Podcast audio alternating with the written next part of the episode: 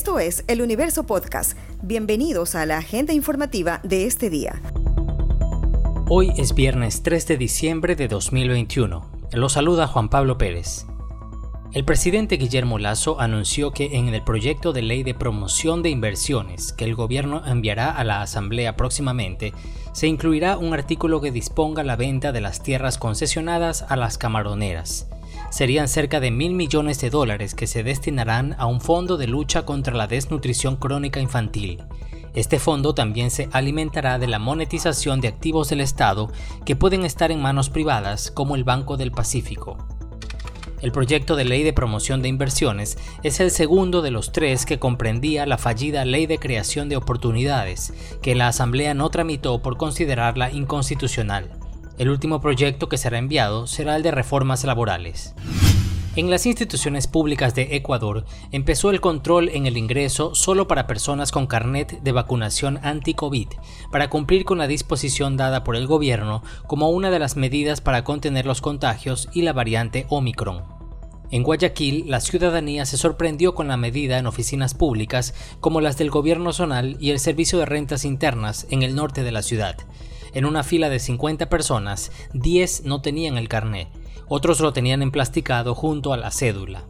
Otros, en cambio, no se habían vacunado y fueron puestos en otra fila para analizar su caso, ya que muchos no tenían cédula de identidad.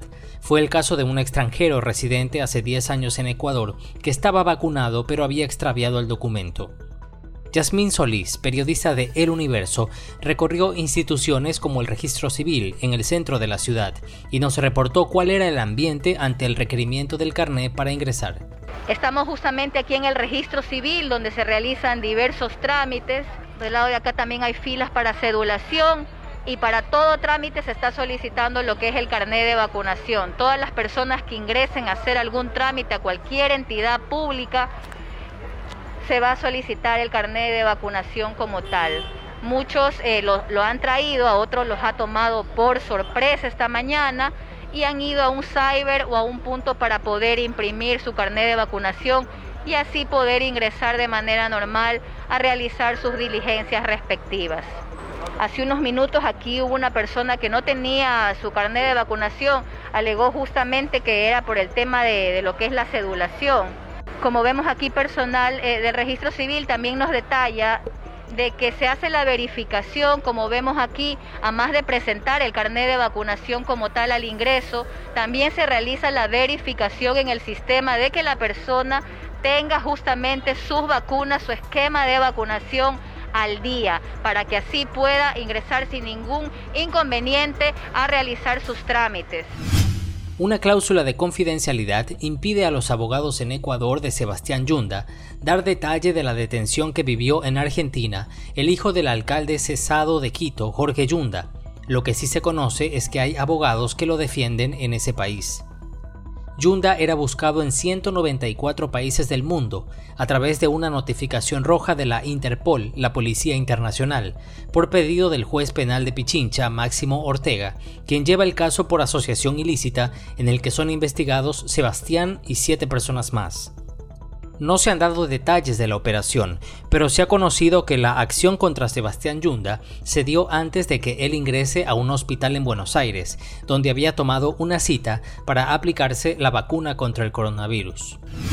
El sistema de transporte masivo Metrovía de Guayaquil instalará brigadas que se encargarán de la revalidación de tarjetas personalizadas para pagar pasajes. Lo hará en cinco paradas del servicio. Esta iniciativa estará dirigida a estudiantes que tengan ese tipo de tarjetas y que requieran renovar el beneficio de tarifa preferencial, que es de 15 centavos de dólar, a propósito del retorno presencial a clases. Los interesados podrán acudir a reactivar la tarjeta gratuitamente en las paradas Colegio 28 de Mayo este viernes 3 de diciembre, Universidad de Guayaquil el lunes 6 de diciembre, Iglesia Victoria el martes 7 de diciembre y Guasmo el miércoles 8.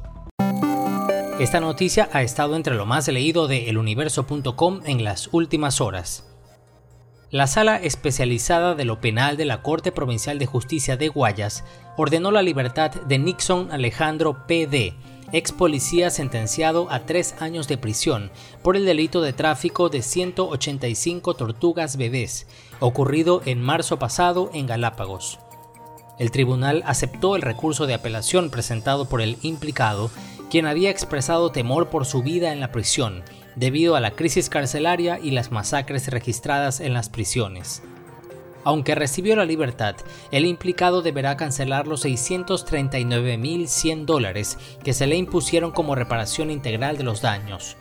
La defensa del ex policía planteó que el pago se realice en 28 cuotas mensuales al Parque Nacional Galápagos. Esto fue lo más destacado de la jornada. Hasta la próxima.